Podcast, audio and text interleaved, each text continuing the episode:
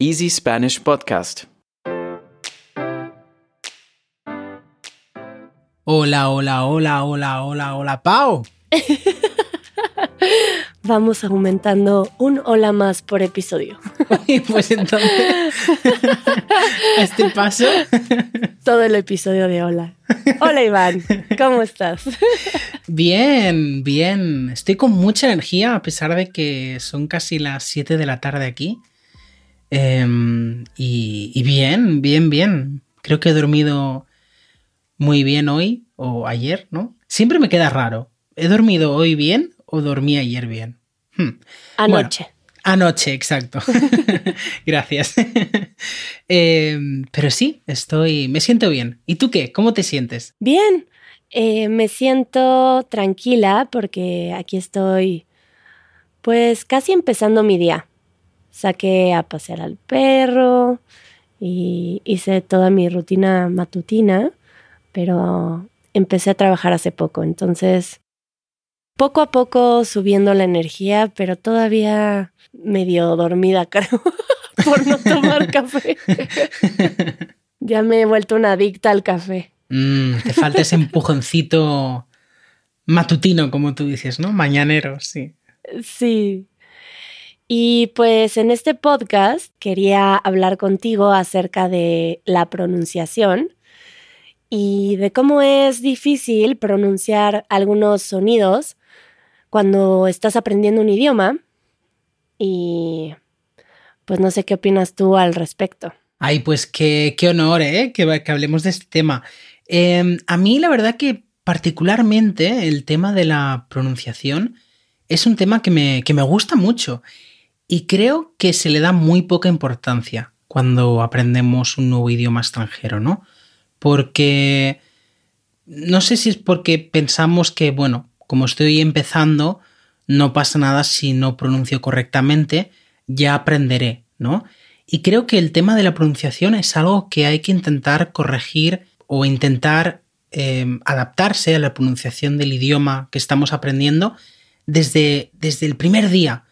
Porque si te fijas, ¿no? Si tú llevas cinco años pronunciando un sonido de una manera particular, luego va a ser muy difícil cambiarlo eh, que si, por ejemplo, lo empiezas ya desde las primeras semanas a trabajar, ¿no? Entonces, creo que es un tema muy importante. Claro, y además es algo que yo considero, no sé si, si hay algún experto en esto y a lo mejor estoy mal, pero en mi experiencia pienso que es algo que tiene que ver también con músculos y con algo físico, que es un entrenamiento que necesitas ejercitar para que esos sonidos salgan de forma más natural, como en todo, porque creo que la pronunciación tiene que ver con ciertos movimientos que hacemos con la lengua, con la boca, que no estamos acostumbrados a hacer. No sé si te ha pasado que llevas un tiempo sin hablar un idioma y cuando lo empiezas a hablar mucho, sientes que te cansas la boca. No sé si lo has percibido. A mí me pasa. Sí, claro, porque como tú dices, ¿no? Nuestros músculos están acostumbrados a pronunciar esos sonidos típicos de los idiomas que solemos hablar más, que en el caso de todo el mundo, pues es su lengua materna, que es algo que si te fijas ocurre mucho a personas que se van a vivir a otros países y están durante mucho tiempo en esos países y luego cuando hablan su idioma natal, su idioma materno, tienen un acento extraño y yo creo que es debido a esa falta de práctica. Al final, el tema de, pronunciar es, es pura práctica, ¿no? Sí, es un músculo como en todo, ¿no? Que hay que ejercitar. Y pues bueno, eh, la pronunciación supongo que hasta, hasta el grado que sea más comprensible, ¿no? Tampoco creo que tenga que haber una pronunciación, tampoco creo que tenga que haber una pronunciación perfecta, porque también tiene cierto encanto el acento extranjero con los idiomas, pero sobre todo por la claridad, la claridad y, que no existan confusiones de, de palabras, que por ejemplo en alemán me pasa mucho que si pronuncio mal es otra palabra, que si pronuncio mal es otra palabra completamente.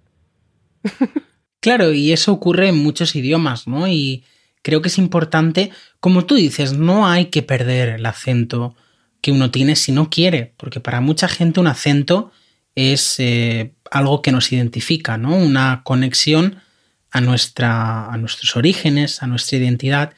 Pero sí que creo que es importante trabajar esos sonidos que más nos cuestan y como tú dices, Paulina, intentar acercarnos a, a, una comprensión total, es decir, que la persona que nos está escuchando no le cueste entendernos, ¿no? Que pueda saber que venimos de fuera, eso da igual, pero sobre todo que no haya una dificultad a la hora de, de entendernos. De hecho, yo, por ejemplo, tengo un acento cuando hablo español, ¿no? Si yo si ya me habéis escuchado desde hace tiempo, yo hay palabras, sobre todo habré dicho dificultad, yo no digo dificultad, como dicen en otras partes de España, yo digo dificultad, y esto es algo que decimos en Cataluña, que se dice así, ¿no? Y es simplemente pues... ¿Cómo, cómo lo dice? yo digo dificultad, como una T al final. Dificultad. Ah, sí yo no digo dificultad, ¿no? Que es como se tendría que pronunciar en español, digamos, mm, normativo. Eh, bueno, una palabra un poco fea, ¿no? Pero digamos que el acento que se suele enseñar en español europeo es dificultad, ¿no? Todas las palabras que acaban en D. Pues yo he escuchado que esta cuestión de las palabras que terminan en D, que las pronuncian con un énfasis que puede ser casi una T, lo utilizan mucho también en discursos o en, en espacios en donde es muy abierto para que no se pierda la D, que es un poco más sutil, y entonces acentúan de esa forma como tú, cuando hacen una oratoria al aire libre, por ejemplo, o en el teatro, que acentúan la verdad, em, como una técnica de que no se pierda la última D. Ah, pues qué curioso, eso no lo sabía. Me lo compartieron en algún momento porque yo también me, me burlaba un poco que un amigo decía verdad. Pero... Riéndote ahí de... Sí, me voy a reír de ti. Pero básicamente, básicamente con eso me refiero, ¿no? Que incluso siendo el español, pues mi, mi, idioma materno, tengo un acento en español y no pasa nada, ¿no? Es algo que yo acepto y, no, me, no me siento peor ni mejor, ¿no? Entonces, quiero transmitir eso pues a esa gente que quizás es un poco dura con el tema de la pronunciación. Sí es importante tener buena pronunciación, pero tampoco es necesario obsesionarse, ¿no? Con el tema de, oh, quiero sonar como un nativo, porque al final luego la pregunta es, vale, como un nativo, ¿de dónde? Como un nativo, ¿qué tipo de nativo, no? Entonces, es, complicado. Y bueno, ahora que hablabas de cómo se pueden observar tus orígenes en tu pronunciación, me comentabas que encontraste un dato que me pareció bastante curioso. A ver si me lo platicas otra vez y lo platicas a todos los que nos escuchan. Pues eh, justamente, Paulina, tú hablabas del tema de los orígenes y sobre cómo la pronunciación pues, eh, nos puede definir, ¿no?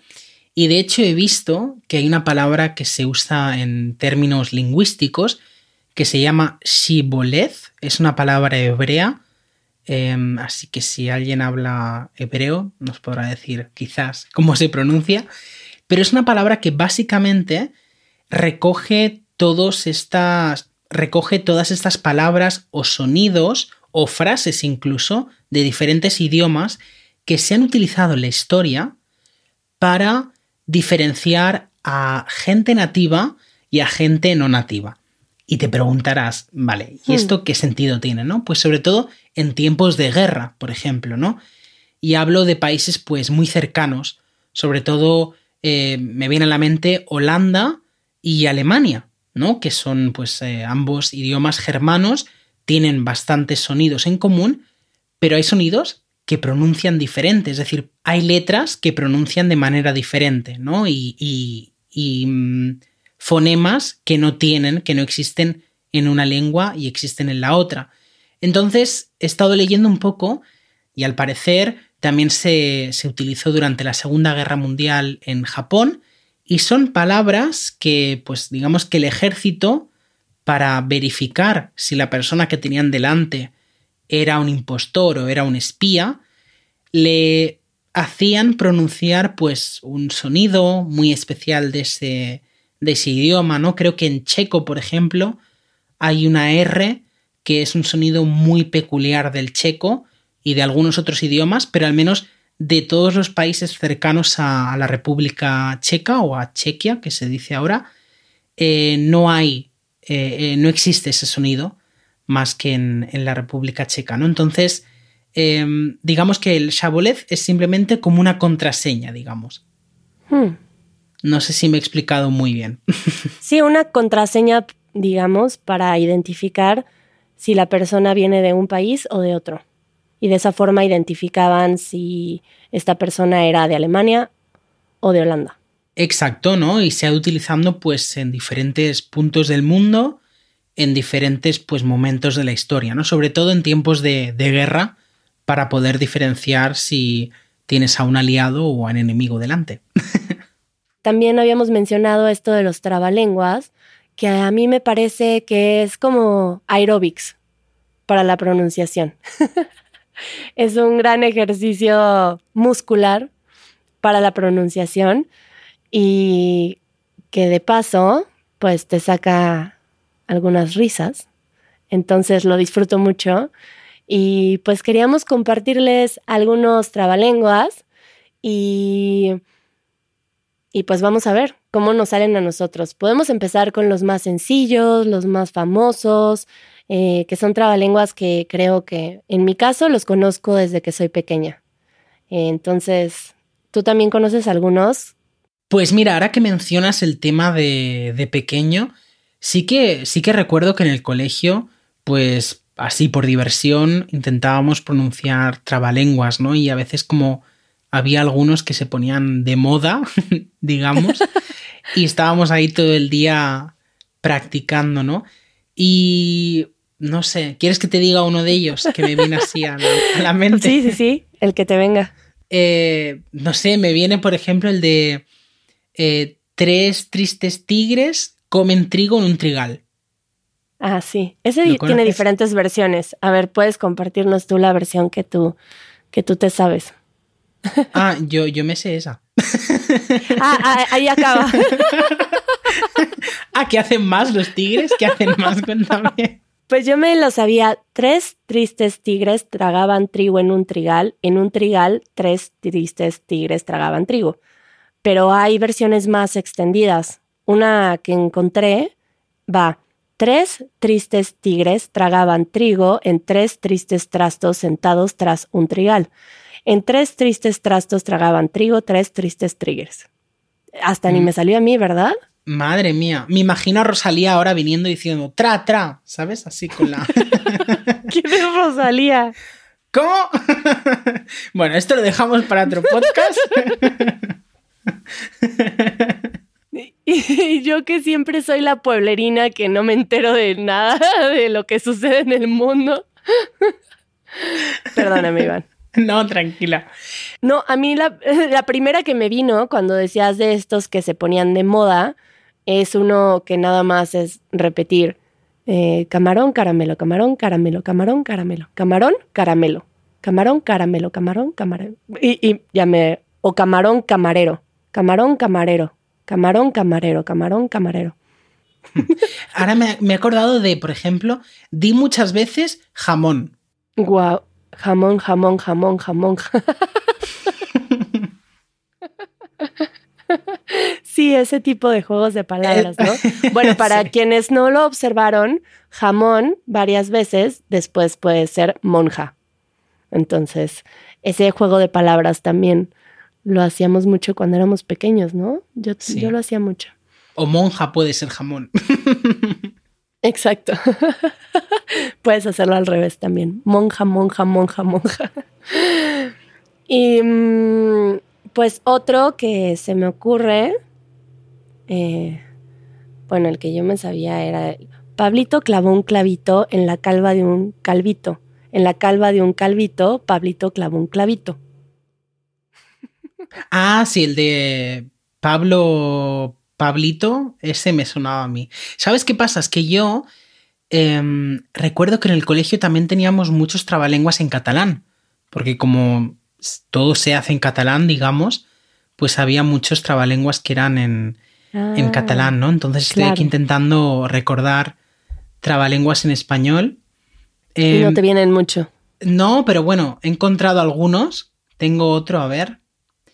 Bueno, este es muy típico, creo también, ¿no? El del cielo. El del cielo ladrillado, Yo no lo, conozco. ¿no? Dice: El cielo está ladrillado. ¿Quién lo desal... Ya empezamos. El cielo está ladrillado. ¿Quién lo desenladrillará? El buen desaladrillador que lo desenladrille, buen desaladrillador será. Ah, pues ese se parece a uno que yo conozco que está muy complicado, pero eso te lo voy a poner de reto a ti.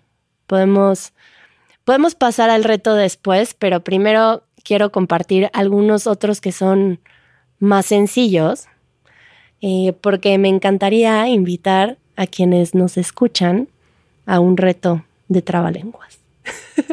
Chan, chan, chan. Música. No sé. De suspenso. Sí, exacto. Música de suspenso. Aquí. Y pues la idea sería que nos mandaran una nota de voz con un trabalenguas y Iván les puede compartir cuál sería el premio, cuál sería el premio para aquellos que logren pronunciar un trabalenguas en español. Pues sí, básicamente lo que hemos eh, pensado como motivación, espero, Espero. es que aquellos que nos envíen eh, la nota de voz eh, con el trabalenguas ganarán una sesión de Zoom con Paulina y conmigo de 30 minutos en la que pues podremos conocernos mejor, podréis preguntarnos cualquier cosa eh, y sí, y divertirnos un poco. claro, Porque eso por supuesto. Hay algunos, algunos trabalenguas que a mí me cuestan mucho trabajo. Ahorita con el de los tigres me equivoqué al final. Ya dije trigres. Trigres. y es muy divertido. los tristes tigres. tristes tigres. Em, bueno, les dejo uno más de estos que son un poco sencillos y podrían utilizar estos que hemos mencionado o tal vez buscar alguno que sea también sencillo, bueno, medianamente sencillo, o que sea un reto para ustedes y mandarnos ese trabalenguas. Otro que pienso es otro que es muy famoso, que va, cuando cuentes cuentos, cuenta cuántos cuentos cuentas, porque si no cuentas cuántos cuentos cuentas, nunca sabrás cuántos cuentos cuentas tú. Eh, o sea, obviamente, ¿no? Si, si lo escucho, entiendo de qué va la historia. Creo que es más fácil pronunciarlo si te imaginas todo el concepto, ¿no te parece? Sí, a mí me pasa lo mismo, justo, sí. Que haces una asociación de imágenes y eso ayuda. Exacto. Y antes de pasar al challenge de Paulina versus Iván, quería hacer mención al sponsor de, de este episodio, a iTalki, que seguro que muchos de vosotros pues ya lo conocéis. Es una plataforma donde podéis encontrar eh, profesores nativos para mejorar vuestro nivel de español o del idioma que estéis eh, aprendiendo. ¿Y, ¿Y qué se encuentra en iTalki, Pau? Pues es una forma muy personal de, mejorar tus habilidades de conversación porque son clases uno a uno que te permiten adaptar los horarios, los intereses y necesidades de aprendizaje. Por ejemplo, si quieres enfocarte en mejorar tu pronunciación, puedes hacer esto con un profesor en particular y está muy personalizado. Y además registrándose a través de nuestro link, que es go.italki.com barra Easy Spanish Podcast. Con este link recibiréis además 10 dólares de descuento en vuestra primera clase. Así que nada, pasadlo muy bien y a practicar. Bueno, a practicar tú y yo también. Esto de la pronunciación también eh, es práctica para nosotros. Yo también me atropello con la... pues sí, yo pensaba que ya me salvaba. pensaba que me iba a salvar, pero no, no caerá esa breva. a ver, ahora te voy a poner este reto. Se lo voy a mandar por escrito a Iván. E Iván va a tratar de decir este trabalenguas que también me cuesta mucho trabajo a mí, pero ahora, tu ridículo, Iván. Bienvenidos. a ver, empezamos. El otorrino laringólogo de, de Parangaricutirimícuaro se quiere de, sotorrino langa, langparangaricutirimícuarizar. El de sotorrino de sotorrino laringa parangaricutimicuador que logre de sotorrino languicuritimícuarizarlo, buen de sotorrino laringo parangaricuatimicuador será. Toma ya. Eres demasiado bueno en esto. Ahora viene mi venganza. y Paulina, te mando eh, uno de mis trabalenguas favoritos. Así que diviértete. Vale, a ver. Si el arzobispo de Constantinopla se desarzobispo de Constantinoplarizase, te, des... te desarzobispo de Constantinoplarizarías tú. No, yo no me desarzobispo de, de Constantinoplarizaría si el arzobispo de Constantinopla se desarzobispo de Constantinoplarizase. Oye, pues muy bien, ¿no? Creo que sí nos la pusimos muy difícil. Y pues esperamos ahora sus audios con los trabalenguas. Y pues ojalá nos encontremos en una llamada. Y pues eso fue todo. Sí, a ver si la semana que viene nos llegan algunos audios y podemos organizar un Zoom para, para conocernos. Así que nada, Pau, me lo he pasado súper bien. Pues muchas gracias, Iván, por el reto, por las risas y como siempre, un gusto y nos escuchamos la próxima semana. Escucha el podcast de Easy Spanish todos los viernes en easyspanish.fm o a través de tu aplicación de podcasts favorita. Si quieres recibir transcripciones interactivas, acceso anticipado y material extra de nuestros episodios, asegúrate de unirte a nuestra membresía de podcast en Patreon. Así no solamente mejorarás tu experiencia de aprendizaje, también nos ayudarás a seguir haciendo posible este proyecto. El link lo encuentras en la descripción.